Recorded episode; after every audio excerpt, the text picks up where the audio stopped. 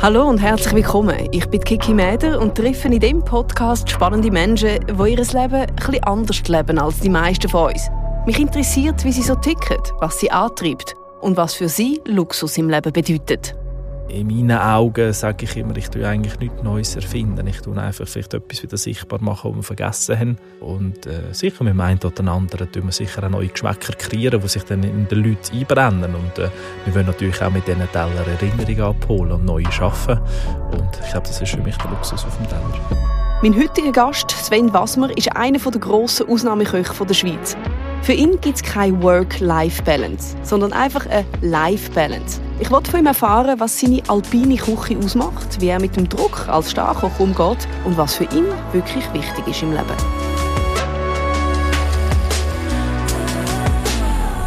Exploring Luxury. Der Podcast von Mercedes-Benz Schweiz. Es ist Freitagnachmittag um 2 und wir haben mit unserem Mercedes Podcar, unserem mobilen Podcaststudio, ein Ausfertig gemacht, und zwar in die Ostschweiz. Genauer gesagt auf Bad Ragaz.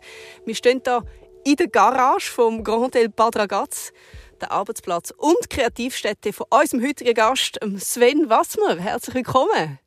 Hallo, danke. Zuerst einmal, Sven, ganz herzliche Gratulation. Du bist seit etwa vier Monaten stolzer Träger von drei Michelin-Sternen. Vielen herzlichen Dank. Und da gibt es nur vier Leute in der Schweiz, die diese drei Sterne haben. Vier Köche. Ja, ist schon ganz schön crazy. Ja. Ist, äh, sind wirklich nicht viele. Ja. Wir sind jetzt hier im frühen Nachmittag. Was ist so ein Drei-Sterne-Koch zum Mittag? Ich habe heute äh, effektiv äh, mir einen Quinoa-Salat gemacht und eine Banane. Gehabt, ja, genau. Quinoa-Salat? Ja, ganz unspektakulär mit frischen Nüssen und frischen Kräutern dran, Rüebli, Gurken, ein bisschen Joghurt. das klingt für mich schon recht spektakulär. Wie darf man sich so einen Tagesablauf von dir vorstellen? Ja, in der Regel äh, schaue ich, dass ich am Morgen aufstehe, so auf die 7 äh, dass ich auch beide Kids noch sehe und vor allem den Grossen dann ready mache, im Frühstück tue, äh, mache. Äh, dann tue ich ihm die Sachen parat legen, Kleider und so. Ich muss ihn nicht mehr anziehen, das macht er jetzt selber, oder? Er ist jetzt gerade in dem Alter. er zieht sich dann an, dann tue ich ein Vesper noch packen äh, für ihn und dann tue ich ihn meistens in den Kindergarten bringen, ja, damit ich einfach äh, ihn auch noch ein bisschen sehe und er mich auch, weil ich ja meistens zu oben nicht rum bin, oder? Äh, und ihn dann nicht ins Bett bringen und äh, ja, wenn ich ihn dann abgeladen habe im Kindergarten oder dort vorbeigebracht habe, dann gehe ich vielleicht noch einkaufen, mache noch einen Einkauf, gehe nochmal heim trinke dann nochmal in Ruhe noch meinen Kaffee, gehe dann vielleicht noch äh, Sport machen oder irgendwie Akupunktur oder irgendetwas, was gerade anfällt, weil äh, Sport und Akupunktur, ich gemerkt, das hilft mir ein bisschen so mehr in der Balance zu bleiben, mhm. dass ich ein bisschen ruhiger bin. Und dann irgendwie auf, so auf den Mittag äh, gehe ich dann Richtung Geschäft und äh, was ich am liebsten mache, ist dann zuerst schnell die E-Mails etc. erledigen, dass ich das so ein bisschen abschaffe und dann nachher am Nachmittag gehe ich äh, in die Küche, ins Team. Es klingt alles so gemütlich, aber es sind schon lange Tage, oder? Wenn kommst du am Abend einmal heim? Es kann zwischen 11 und 1 sein. Es kommt ja. ein bisschen darauf an. Ähm, haben wir da sicher auch ein bisschen jetzt angewohnt und, und tue ein bisschen darauf achten, dass ich nicht spät heimkomme. Weil ja, wir haben einen kleinen Toddler daheim, der ist jetzt gerade jährig geworden. Das heisst, äh, da gibt es ab und zu auch mal noch einen Alarm in der Nacht. Und dann haben wir ein bisschen ausgemacht, dass ich dann den übernehme. Okay, da kommst du nicht zu viel äh, Schlaf. Dem Fall bisschen ab und zu, so äh, ab und zu eher ein bisschen zu ein bisschen wenig, ja. Aber äh, ich glaube, äh, da muss ich auch immer ein bisschen darauf achten, dass ich dort die Balance äh, beibehalte.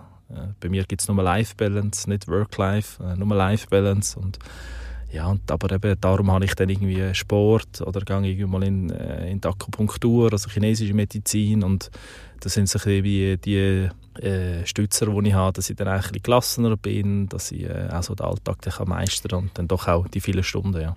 Das heisst, äh, sobald du da die Küche auch betrittst, dann äh, rebelt es eigentlich richtig.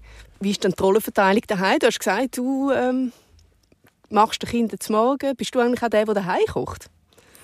Mm, nein, ich bin äh, der, der daheim weniger kochen. Äh, ich weiß, es ist ein großer Wunsch von meiner Frau. Ich könnte doch ein bisschen mehr kochen. Wirklich? Oder wieder mal ein bisschen mehr kochen. Das habe ich früher häufiger gemacht. Nein, ich tue, tue dann lieber irgendwie aufräumen, abwaschen. Äh, ja. Okay, wir haben das eben deine Frau angefragt und oh. das hat sie geantwortet. Ja, es ist lustig zu Hause. Ähm, koche ich was sehr, sehr gerne. Ähm, wenn ich mal Zeit habe, ähm, denke ja, für mich ist es ein bisschen wie Meditieren, deswegen ist unsere Rolle ein bisschen vertauscht sozusagen, dass, dass äh, Sven den Wein aufmacht und, äh, oder die Getränke äh, und äh, ich koche.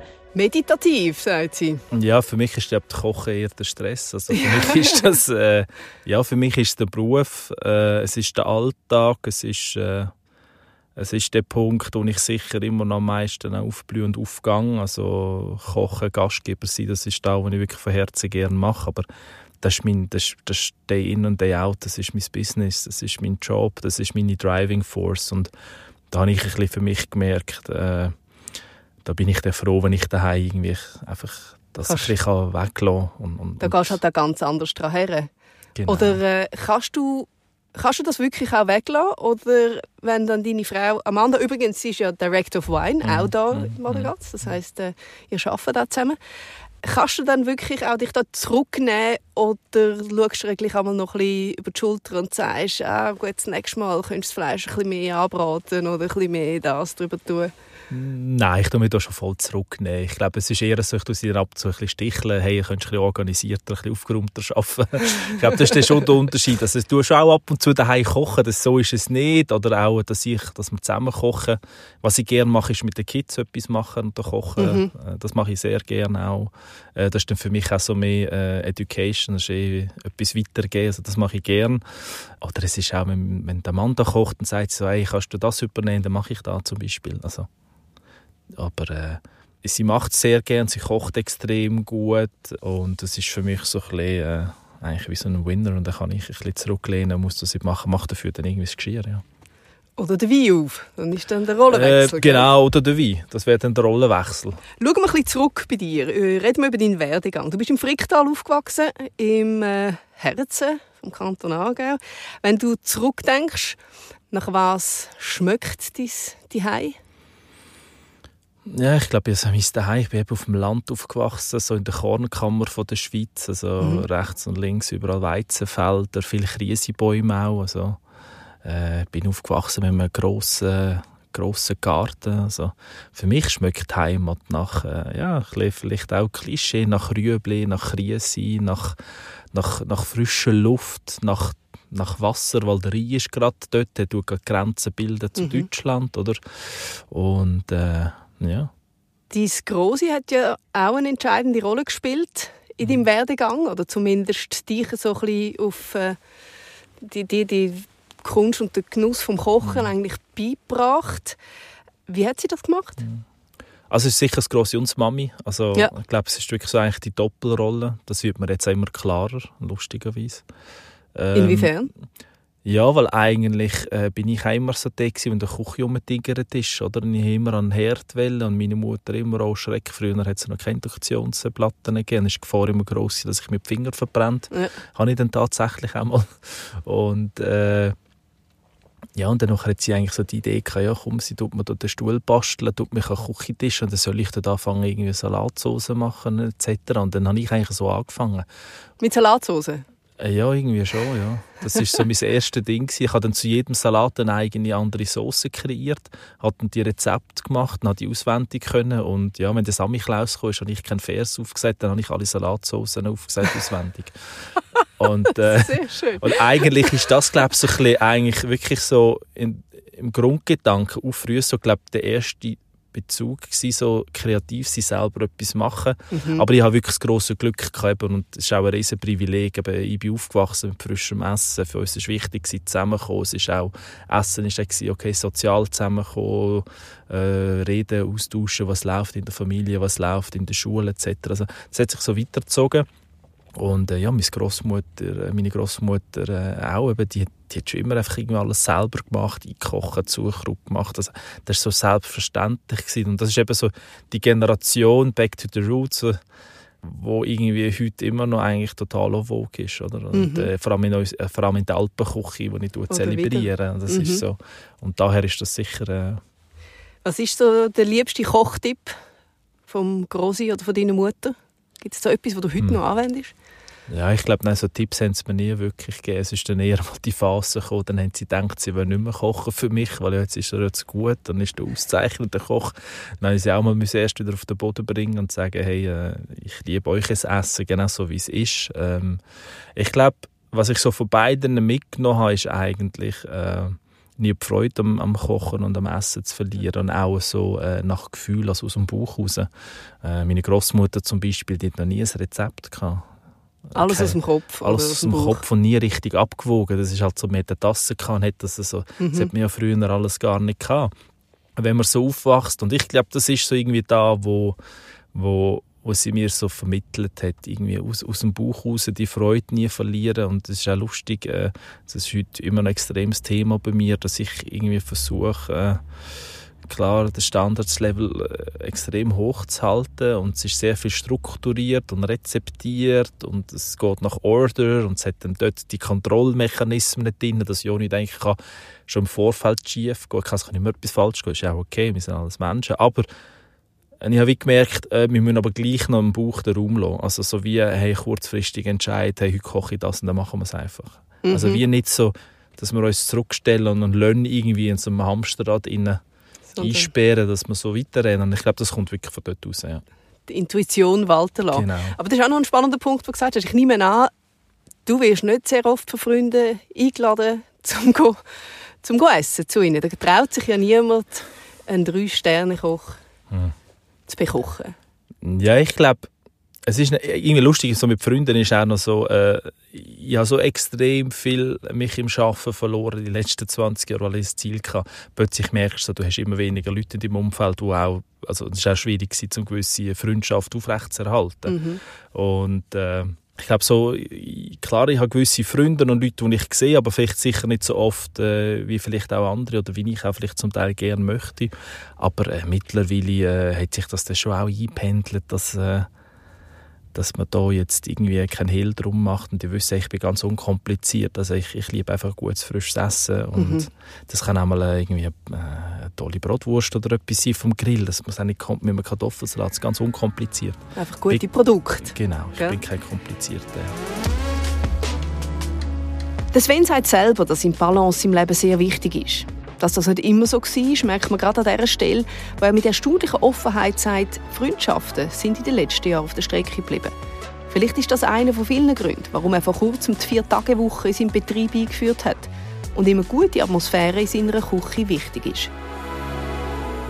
Du hast ja verschiedenste Stationen gehabt. Du bist beim Andreas Caminada im Schloss Schauenstein, dann im Mesa in Zürich, bist viele Jahre im Ausland am Kochen dann wieder zurück in die Schweiz gekommen und hast wirklich auch die Heimatküche für dich entdeckt. Wieso gerade Heimatküche? Das ist für mich das Einzige, wo äh, eine Art Sinn gemacht hat, dass es authentisch ist, dass es äh, auch eine Art nachhaltig ist. Mhm. Ja. Und das spielt eine große Rolle bei dir, gell? Nachhaltigkeit. Ja, Nicht also, einfach als Trend, schon immer, ist schon immer. Das ist eigentlich die Grund-DNA von der äh, alpinen Schweizer Küche oder von dieser Heimküche, wie man es auch nennen will. Das ist, das ist die Grundidee, gewisse Nachhaltigkeit und äh, viel Ehrfurcht auch unserer, äh, unserem Heritage gegenüber, unserem kulinarischen Erbe gegenüber, mhm. was wir ja eigentlich haben und in der Schweiz einfach extrem divers ist, weil wir im Zentrum von der Alpenkette sind und von rechts und links überall beeinflusst sind vom, vom, vom Essen und das auch alles zu uns gewandert ist. Und, äh, ja. Was ist alpine Küche genau? Wie würdest du das beschreiben? Was findet man hm. bei dir auf dem Teller? Also meine alpine Küche ist für mich äh, sind sieben Alpenländer. Das sind alle die, die in der Alpenkette drinnen sind. Mhm. Eben, wir haben das Glück, in der Schweiz in der Mitte zu geografisch zu Nord und Süd. Und einfach so eine Kurzerklärung in Nizza im Mittelmeer in Frankreich kommen eigentlich unsere Alpen raus. Gehen dann nach Ruhe bis Wien, gehen dann rechts ab in den Osten bis nach Slowenien und äh, hier jetzt selber sind wir gerade im Dreiländereck hier in Bad Ragaz, also gerade äh, Liechtenstein, Österreich und Süddeutschland. Mhm. Norditalien ist auch um die Ecke und das ist auch alles Alpenland. Und, äh, das heisst, wir beziehen eigentlich Produkte aus diesen Ländern beziehen. Das meiste kommt tatsächlich aber auch aus der Schweiz.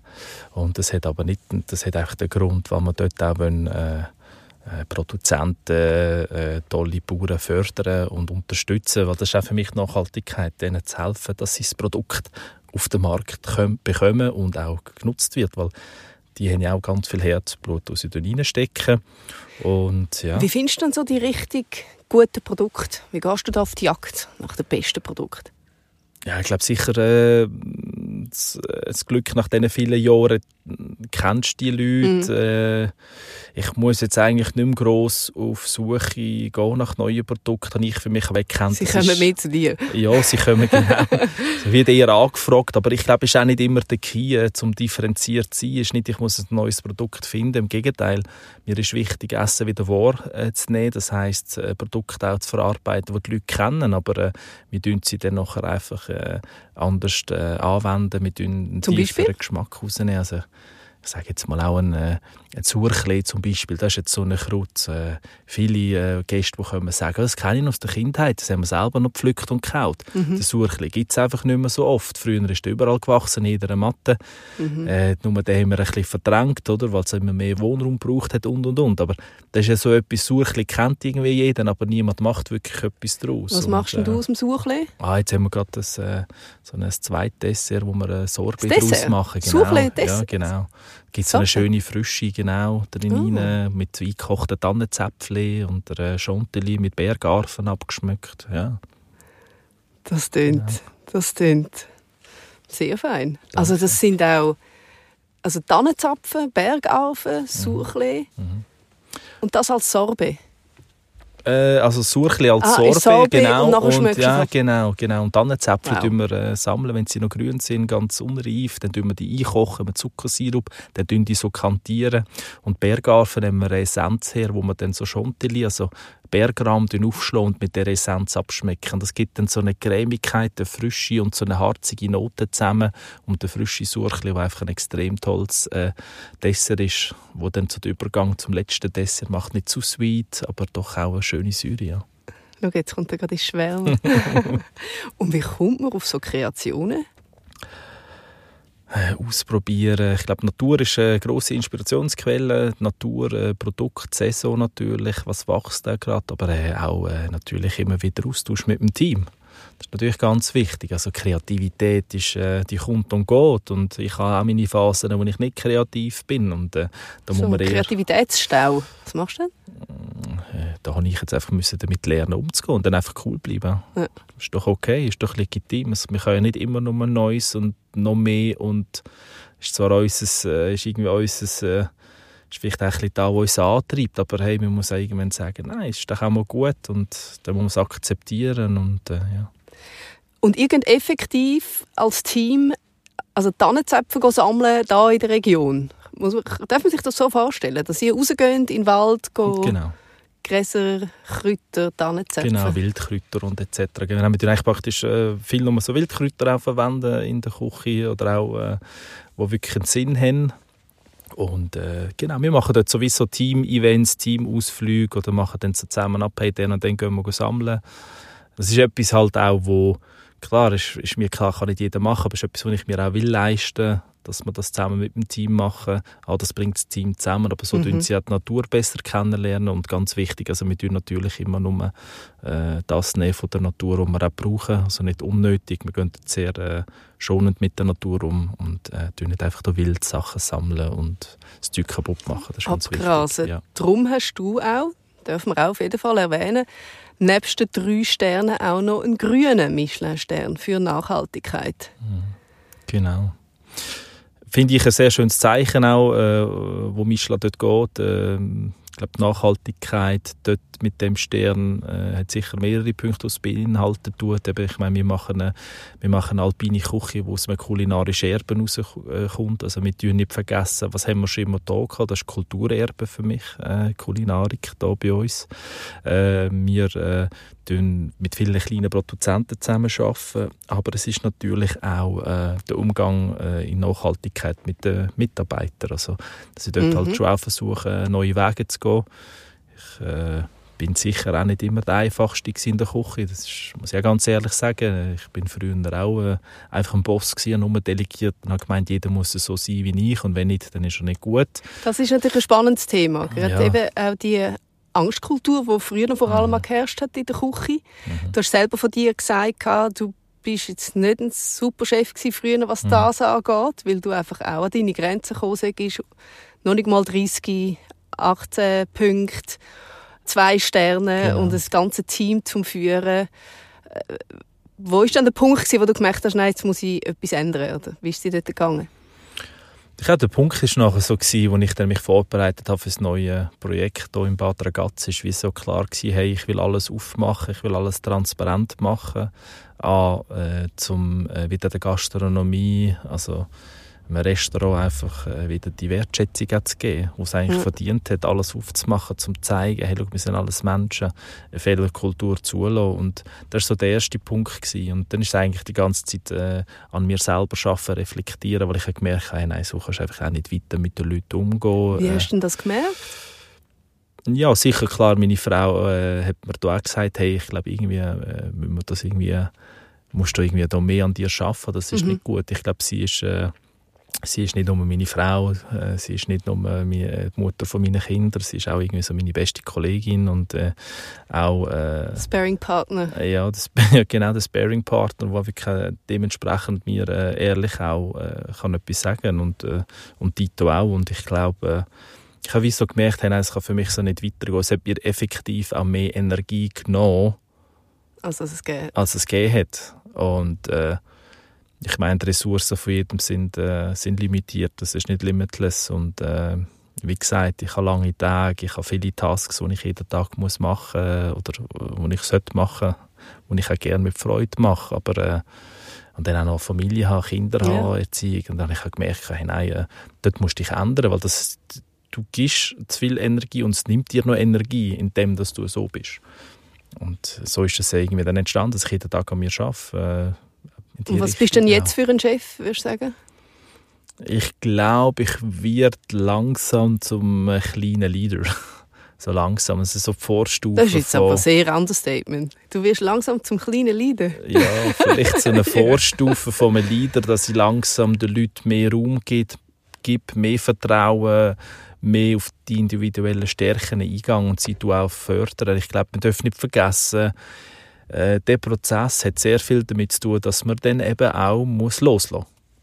Also man muss viele Sachen loslassen und uns Vertrauen jemand anderem geben. Mhm. Und ich glaube, das ist so die grösste Hürde, gewesen, die ich auch für mich machen musste. Das Loslassen und das Vertrauen jemand anderem geben. Und ja, ich glaube, eben, wie gesagt, ich glaube, das ist für mich ein Prozess, der auch nie abgeschlossen wird sein. Ich glaube, du musst stetig an dir arbeiten, musst dich immer weiterentwickeln und ja, ich würde von mir behaupten, ich bin jetzt auf einem guten Weg. Ja, du, wir haben natürlich auch äh, in deinem Umfeld ein bisschen gefragt, Oh nein. wie du so als Leader und als Chef bist. Zum Beispiel der Christopher Hundstock, dein Sous-Chef, der hat folgendermaßen geantwortet. Das Besonderste am Sven in der Küche ist seine Ehrlichkeit, was viel ausmacht. Genauso schätze ich aber auch äh, seine Offenheit gegenüber neuen Dingen, neuen Produzenten. Also man kann sich beim Sven komplett ausleben. Und er ist schon auf einer gewissen Art und Weise gelassener und entspannter geworden nach dem dritten Stern, aber ohne den Fokus zu verlieren. Gelassener und entspannter geworden nach dem dritten Stern. Hast du das so unterschrieben? Ja, ich glaube schon. Also ich denke, ähm, also das 22 äh, ist für mich natürlich äh, ein riesen Jahr gewesen. Es ist natürlich ähm, die zweite Geburt vom zweiten Kind, vom zweiten Sohn. Äh, ich habe für mich so gemerkt, hey wow, äh, du hast alles ausgereizt mit dem, äh, mit dem Restaurant, mit dem Konzept. Also wenn, wenn das nicht dort anlangt, was sonst dort sitzt, also dann gehe ich irgendwann gaga. hat das dann irgendwann auch so, äh, irgendwann gedacht, hey, ich muss es auch mal im Team sagen, so, hey, für mich sind wir jetzt auf dem Level. Hat dann aber irgendwie wie so mir einen unheimlichen, noch grösseren Eigendruck aufgebaut und irgendwie auch das dem ganzen Team gegeben. Und äh, Weil das ist ja das, was du hast von Anfang an wollen. ja, genau. Einfach der Beste sein und ein dritter Stern. Ja, lustigerweise ist so, was heißt der Beste sein? Also jetzt schaue ich es auch wieder anders an. Ich meine, es macht mich nicht einen besseren Koch wie einen anderen. Aber es ist so für mich so das messbare Ziel gewesen. Okay, look, es gibt noch ganz wenige, die drei Sterne haben weltweit. Oder? Es sind unter 140 Köche. Und so, hey, wenn du in den Olymp reinkommst, dann, dann gehörst ja, vier in der Schweiz, also ja, die kannst du an einer Hand abzählen. Ja, und dann gehörst du zu den Besten, oder? Und äh, ja, das ist so ein, so ein Jugendtraum. Also ich habe die Lehre angefangen und gesagt, dort will ich hin. Und dann, ja, jetzt sind wir 20 Jahre dazwischen gewesen, mit sehr viel Schaffen und sehr viel Herzblut. Und ich habe die Passion und das Herzblut tatsächlich auch nie verloren. Aber äh, ist natürlich dann auch nicht einfacher geworden, wenn du noch eine Familie hast und willst dem auch gerecht werden. Und ja, da habe ich schon gemerkt, als dann eben wirklich die Geburt vom zweiten Sohn da war, habe ich so gemerkt, hey, so, wow, jetzt, jetzt wird es irgendwie auch, jetzt wird irgendwie alles immer noch enger, also der Druck wird irgendwie noch grösser, weil jetzt willst du noch mehr gerecht werden und äh, irgendwie ist das dann schon, äh, schon eine extreme Erleichterung gewesen, wo dann wirklich dann die Auszeichnung wirklich gekommen ist. Und ich meine, also das war schon Emotion pur. Gewesen. Jetzt, wenn ich so zurückdenke, also das war echt crazy. Gewesen. Ich habe gemeint, es ist schon vorbei und hey, drei Sterne sind alle bestätigt und it. Und dann kommt so das Aber und das Anführen. Und wirklich in der letzten Sekunde kommt das raus. Also, ja, ich, ich das. Was ist das? Wie hat sich das angefühlt im Moment? Ja, ich, äh, ich es irgendwie gar nicht können realisieren. Ich bin so eine Art, ich habe dann einfach nur so an meine Family irgendwie so gedacht, so, so an Amanda, meine Kids. Und Amanda hat tatsächlich nicht können dabei sein, weil ah. sie, sie hat Schule gegeben, sie hat Leute unterrichtet.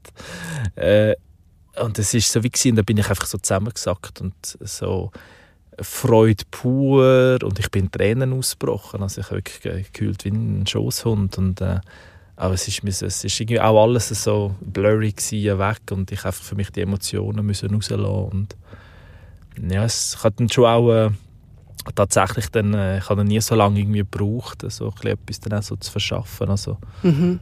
äh, so, das High, die Endorphine, die Endorphinausschüttung ist dann wirklich so äh, über zwei Monate gegangen, wo ich wie so, wie so auf Wolken war und äh, aber mir ist ganz schnell bewusst gewesen, hey, du, es ändert sich in dem Sinn nichts für mich und für uns. Im Gegenteil, wir müssen, wir müssen so weitermachen, wir müssen das weitermachen, was wir lieben und wo wir auch eine Passion dafür haben und wir nach vorne schauen.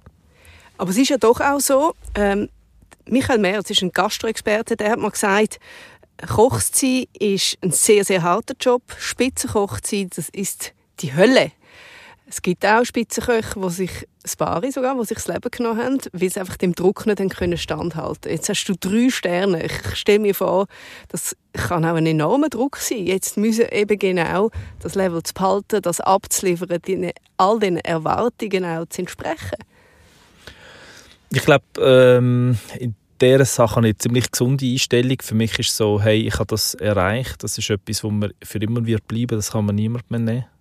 Das ist so meine Grundhaltung zu dem. Von dem her spüre ich nicht wirklich einen Druck von, ich muss etwas verteidigen. Äh, Im Gegenteil, wir machen das so weiter wie vorher auch und genau aus dem Grund sind wir dort angekommen und das machen wir jeden Tag eben mit so viel Passion, so viel Freude.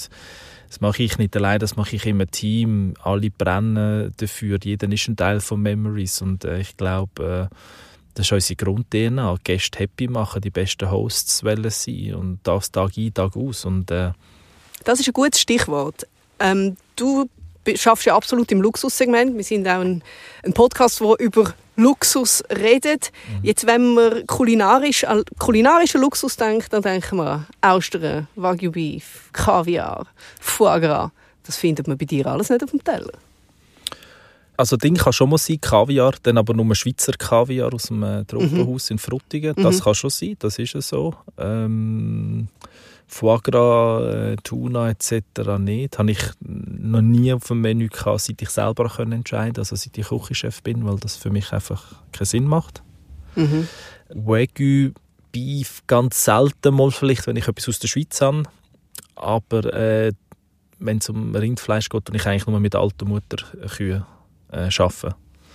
Weil das wieder Sinn macht. Die sind ihr gewesen, die sind da für einen Purpose, haben gelebt und die werden eigentlich im Alter immer besser. Und da habe ich einen äh, Metzger vom Vertrauen gefunden, der einfach super gut fittet und äh, dann hat man auch wirklich ein gutes Fleisch, das nach etwas schmeckt. Was bedeutet denn für dich Luxus auf dem Teller? wenn es nicht äh, Foie ist? Mm, also für mich auf dem Teller äh, tut eigentlich Luxus widerspiegeln, indem dass es äh, authentisch ist. Eben, es ist klar, es ist wieder, du kannst das Essen wahrnehmen. Es ist das beste Produkt, das ich wo wir für dich gesucht haben, richtig zubereitet auf den Punkt äh, und dann mit einer Finesse äh, wo eine Tiefe vom Geschmack tut widerspiegelt auf den Teller geben und der Gast das isst und, und er irgendwie erkennt, was er isst, aber der isst, aber der Geschmack ist nachher dann boah, explodiert und ich meine, das sind unsere Schätze von den Alpen, von unserem Land oder von den angrenzenden Ländern und äh, viele Sachen sind einfach die, die wir auch vergessen haben, oder? weil wir in mhm. einer schnellen Welt leben und das Rad muss sich schneller drehen ich tue ja eigentlich äh, in meinen Augen sage ich immer, ich tue eigentlich nichts Neues erfinden. Ich tue einfach vielleicht etwas wieder sichtbar machen, was wir vergessen haben. Mhm. Und äh, sicher, mit einem oder anderen tun wir sicher auch neue Geschmäcker kreieren, die sich dann in den Leuten einbrennen. Und äh, wir wollen natürlich auch mit diesen Teller Erinnerungen abholen und neue schaffen. Und ich glaube, das ist für mich der Luxus auf dem Teller. Ja, du hast ja da auch, jetzt auch in dem Hotel, du hast mit einem Klientel zu tun, wo sich einen bestimmten Lifestyle auch gewöhnt ist der dann zu dir ins Restaurant kommt. Wenn jetzt jemand eben gleich etwas bestellt, wo zum Beispiel nach Foie Gras fragt oder so, wie reagierst du da? Kommt's ich glaube, mittlerweile kommt die Frage sicher nicht mehr, nicht mehr vor. Ich mhm. glaube, es ist jetzt ganz klar, was wir machen, aber äh, ja, da tue ich halt strikt Nein sagen. Das gibt es halt nicht in meinem Restaurant. In Memories gibt es das nicht. Für das haben wir auch andere Outlets, andere Restaurationen und äh, wir haben ein ganz klares Konzept, äh, wo wir verfolgen und äh, ich kann nur Erfolg haben mit einem Konzept, wenn ich dem auch treu bleibe und dann ist es nur authentisch. Darum, ja. Welches Gericht findest du völlig überbewertet? Also, es gibt für mich jetzt eben so Produkte, die ich überbewertet finde. Gericht kann ich jetzt nicht sagen, aber für mich jetzt irgendwie, ein, irgendwie so ein, ein Tuna, wieso müssen wir immer noch irgendwie Blauflossen, Blauflossen Tuna oder Gelbflossen oder Belfego oder wie die alle heißen, warum müssen wir das immer noch essen? Oder mhm. da, äh, wir haben nicht einmal Zugang zum Meer. Das löst überhaupt keine Emotion aus. Und das ist irgendwie auch das. Also, Essen muss Emotionen auslösen. Und es ist doch eigentlich selbsterklärend, dass ich dann noch eine alpine Küche mache, weil ich kann nur Emotionen auslösen wenn eine Connection stattfindet, wo man sich damit auseinandersetzen kann, hey, schau, das kommt von da, kommt vom Berg. Wenn doch etwas vom Meer kommt, ich habe Klar kann ich mit einem Meerfisch ein tolles Gericht machen und die Gäste wieder sagen, wow, so gutes Gericht habe ich noch nie gehabt. Aber ich werde nie eine Emotion bei diesen Gästen auslösen Wahrscheinlich gehen sie heim und sagen dann, du, aber letztes Mal an der d'Azur, hey, wo wir den Fisch frisch vom Meer am Strand gegessen haben, wow, weißt du noch? Das ist ja so, gell? du bist am Meer und hast irgendeinen feinen Fisch oder auch ein gutes Glas Wein und dann äh, nimmst du es mit heim oder kochst es daheim an und es schmeckt einfach nicht mehr gleich. Das ist absolut so. Also, da geht es auch darum, eben die emotionale Ebene, die schläft ja nicht. Das ist im Unterbewussten. Das sind das viele Faktoren, die bei uns abgehen. Darum sage ich auch, äh, Kochen ist, ist, emotional so wichtig für uns. Also, Essen, Kochen hat für uns einmal ganz früher Überleben geheissen. Das ist in unserer mhm. DNA drin. Mhm. Darum haben wir in der Küche einen Holzkohleofen. Wir führen auf Holzkohle führen. Aber wenn du das schmeckst, das, die Holzkohle, das Räuchlige, das gibt dir Sicherheit. Das gibt dir Sicherheit, weil früher war das Überleben. Gewesen.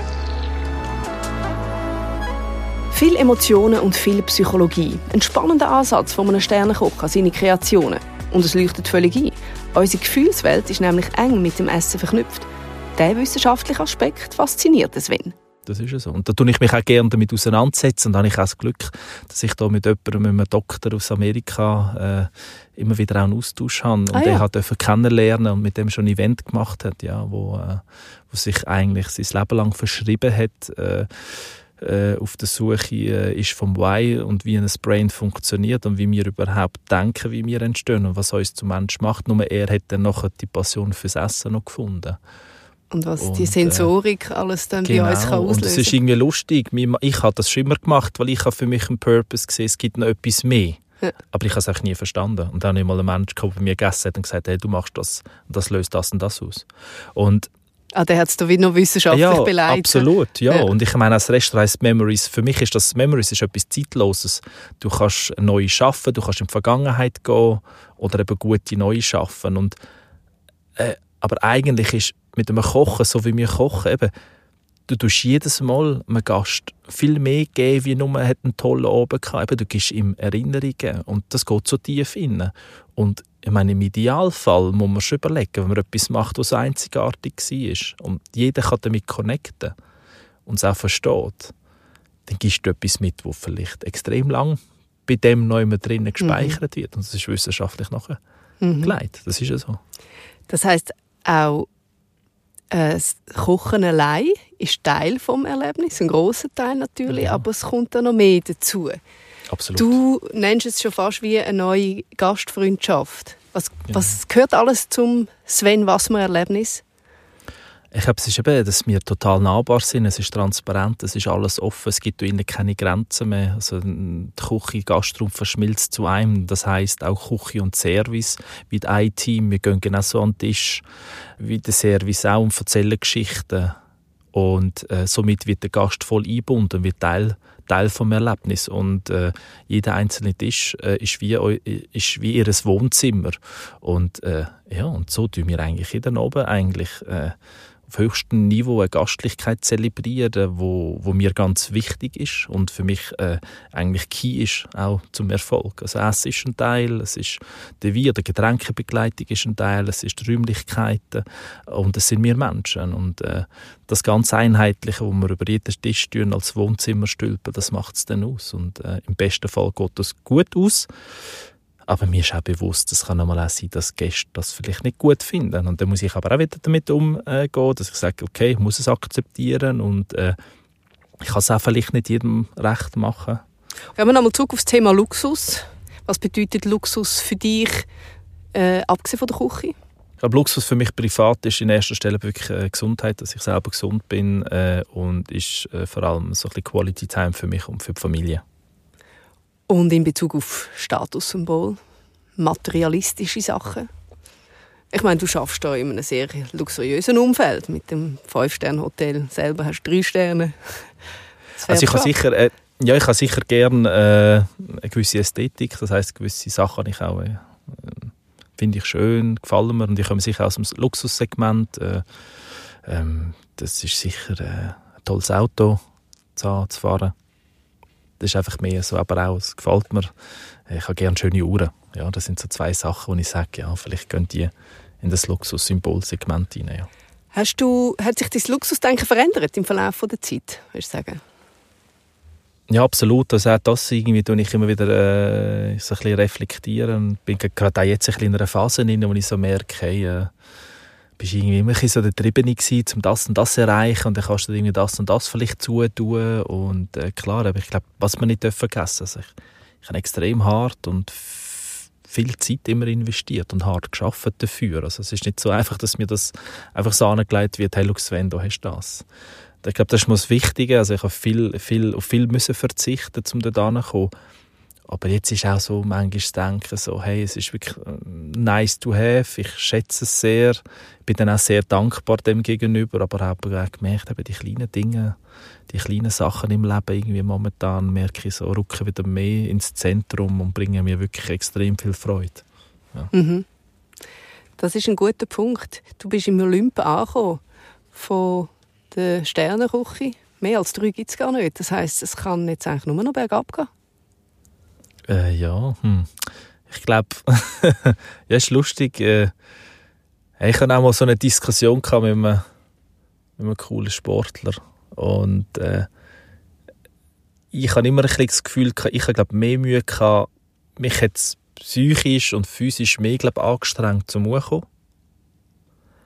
Weil ich komme jetzt viel mehr für mich klar, so, ich spüre wirklich nicht so den Druck, hey, ich könnte etwas verlieren oder ich muss haben lustigerweise. Also ich finde es viel, viel Du hast es erreicht und jetzt Ja. kannst du mal ein bisschen gehen. ein bisschen Logolo, eine Art einfach auch verschaffen, realisieren. Und ich habe für mich ein bisschen gemerkt, so, hey, äh, hey, vielleicht muss ich mir mal auch so ein Plateaujahr geben. Einfach mal hey, auf dem bleiben.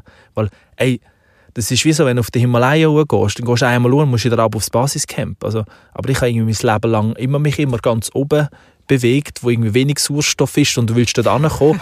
und jetzt habe ich irgendwie auch so, jetzt habe ich irgendwie gerade letztens so, so gemerkt, so, ja, hey, komm, es ist mal gut. Jetzt tu dich einfach mal ein beruhigen. Hey, bleib einfach mal cool. Einfach mal irgendwie genießen. Äh, und, und ja, ein bisschen runterkommen, ja. Jetzt hast du das 20 Jahre lang angestrebt. ja. Jetzt hast du es erreicht.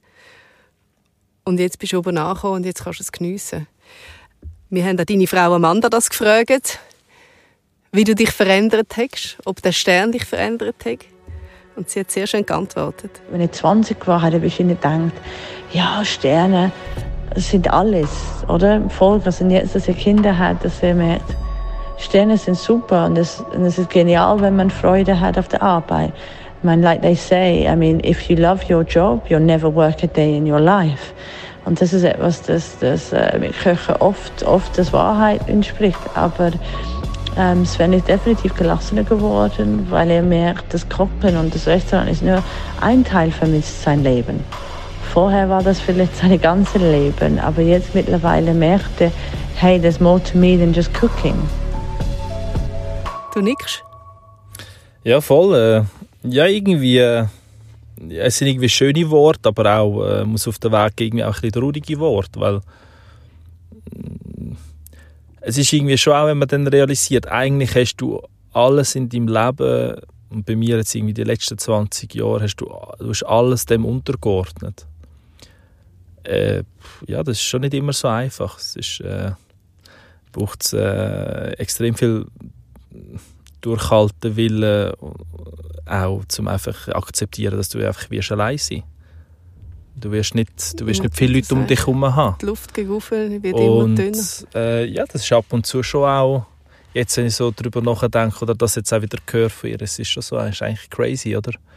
Dass man sich etwas so hingibt, aber ich glaube auch, ich glaube, das braucht es auch. Und eben, ich glaube, das gehört man auch aus dem Sport und von vielen, vielen Persönlichkeiten, die extrem viel erreicht haben, wo, wo auch zum Teil Inspiration schon immer sind und immer noch sind, weil was glaubst du, was hat, man hat ja so einen inneren Antrieb, mhm. oder? Von wo kommt das bei dir? Was hat dich angetrieben? Ich, ich, also, ich, ich, bin einfach, ich bin irgendwie der Typ, wenn ich, wenn ich etwas angehe und ich bin von dem überzeugt, dann bin ich Feuer und Flamme. Und äh, wenn ich ein Ziel habe, dann stecke ich mir das und dann komme ich auch dort an. Dann, I go, dann go for it. Also ich bin so einer, dann, dann, dann brenne ich dafür und dann, dann hast du mich auch dann, dann brenne ich, bis ich dort bin, wo ich will sein. Und machst viel Verzicht? Hast du das Gefühl, hast du auch etwas verpasst? Ja, das... Ja, sicher habe ich irgendwie gewisse Sachen verpasst. Ich meine, äh, auch mein, also, äh, meine Familie, also meine Geschwister, meine Eltern etc., ich meine, die haben mich immer unterstützt und immer akzeptiert, dass ich irgendwie nie am Familienfest, nie am Geburtstag, ich bin, bin nie da gewesen, bin immer am Arbeiten gewesen. Aber das ist auch gut, um das mal aufzuzeigen, oder? Man ja. denkt dann, wow, schau, Sven Wasmer, drei Sterne, mhm. super Erscheinung, hat alles im Griff, es läuft ja. gut. Und äh, was aber wirklich dahinter steckt, oder, ist auch, finde ich schön, dass du die Ehrlichkeit hast, um auch aufzuzeigen, hey, schau, ich habe auch viel ja, ich glaub, blüten für das. Ja, ich glaube, es ist auch extrem wichtig, dass man darüber reden. Ich glaube, wir tun viel zu wenig darüber reden. Wir haben immer nur die schöne Seite, das ist gern, das tut man gerne los, aber ja, jede schöne Seite hat auch so eine, äh, eine Rückseite, also Metalle ja auch. Und äh, ich glaube, äh, das ist schon nicht immer einfach für mich. Also irgendwie äh, äh der abgeschottete Sein, äh, eben gefühlt verpasst ist rechts und links oder auch irgendwie so plötzlich merkst du, der Freundeskreis wird so klein oder sind eigentlich nur noch Arbeitskollegen, sind es überhaupt noch Freunde? Mhm. Ja, das ist, äh, das ist nicht immer so einfach, ja. Aber umso mehr mag man dir die drei Sterne von Herzen gönnen, dass du so viel Herzblut drin gesteckt hast. Ich könnte noch, ehrlich gesagt, stundenlang mit dir reden. Wir sind zum Schluss gekommen jetzt da. Wir sind schon eigentlich schon viel zu lange am Reden. Aber okay. es ist eben so spannend. aber ich wollte zum Schluss gerne noch so drei abschließende Fragen an dich. Und zwar das Thema Luxus. Was ist der luxuriöseste Gegenstand, den du besitzt? Äh, meine Gesundheit. Sehr schön. Welcher Satz oder welche Person hat dich am meisten geprägt? Ich glaube, eine Person, die mich extrem geprägt hat und mir immer auch den Drive gegeben hat, zum Weitermachen, ist, glaube ich, schon Roger Federer. Roger Federer? Ja. Das war für mich so das grosse Idol von klein an. Ja, wenn man seine Biografie liest und wie er ist, das war für mich schon immer so eine Driving Force, gewesen, weil er hat auch eben beschrieben, der Weg zum Uhrkommen ist einfach, du musst so viel geben und musst irgendwie verzichten und es ist, es ist auch schwierig, weil du musst lernen, irgendwie, du schaust rechts und links, was fehlt mir noch zum Eis werden, das Nummer eins, aber auf der anderen Seite musst du dir treu bleiben Und irgendwie lustig gefühlt hat mich das immer extrem inspiriert, und auch wie er ist als Mensch. Dass er trotzdem irgendwie so einfach der Mensch geblieben ist und so der Nahbare. Mhm. Das hat mich schon sehr, schon immer imponiert, ja. Das heißt, du bist der Roger Federer von der Küche, darf man so sagen? Cheers to that. Was steht heute noch an? Mm, ja, jetzt nachher äh, gehe ich ab in die Küche. Dann wird vorbereitet. Heute oben ist wieder voll Haus, äh, 32 Gäste. Und äh, ja, wir wollen heute oben performen und Gastgeber sein. Äh, was, wenn ich jetzt das alles so gehört habe, ich habe auch eine riesen Lust, um gerade heute Abend reinsitzen. Wahrscheinlich muss ich dann noch mal sechs Monate warten, bis noch ein Tisch frei ist. Aber ähm, das gehe ich auf jeden Fall mal an. Sven, Würde danke viel, viel mal. Hat mich sehr gefreut, dich kennenzulernen und mit dir zu reden. Danke. Weiterhin alles, alles Gute. Danke vielmals. Jede Medaille, oder in seinem Fall jeder Stern, hat auch seine Schattenseite. Das ist mir aus dem Gespräch mit dem Sven einmal mehr klar geworden. Ich habe einen nachdenklichen Sven erleben, aber auch einen, der die verdienten drei Sterne jetzt so richtig geniessen kann und genau weiß, dass es für diese Leistung nicht nur seinen ganzen Effort, sondern auch der von seinem Umfeld gebraucht hat. Einer, der sich eingestehen kann, dass sein Weg nicht immer nur gut und gesund war und darum daran geschafft hat. Und diese Feinfühligkeit, glaube ich, macht ihn als Sternenkoch aus. Kochen, zum Emotionen wecken und dabei nie vergessen, wo man herkommt. So Leute, jetzt habe ich so richtig Hunger nach dem Gespräch und ich glaube, der eine oder andere geht es da draußen genauso. Wenn euch das Gespräch gefallen hat, die Folgen erscheinen monatlich und äh, abonniert doch den Podcast, dann könnt ihr sie nicht verpassen. Ich würde mich riesig freuen, wenn ihr beim nächsten Mal auch wieder mit dabei seid. Tschüss zusammen und bis dann. Exploring Luxury. Der Podcast von Mercedes-Benz Schweiz.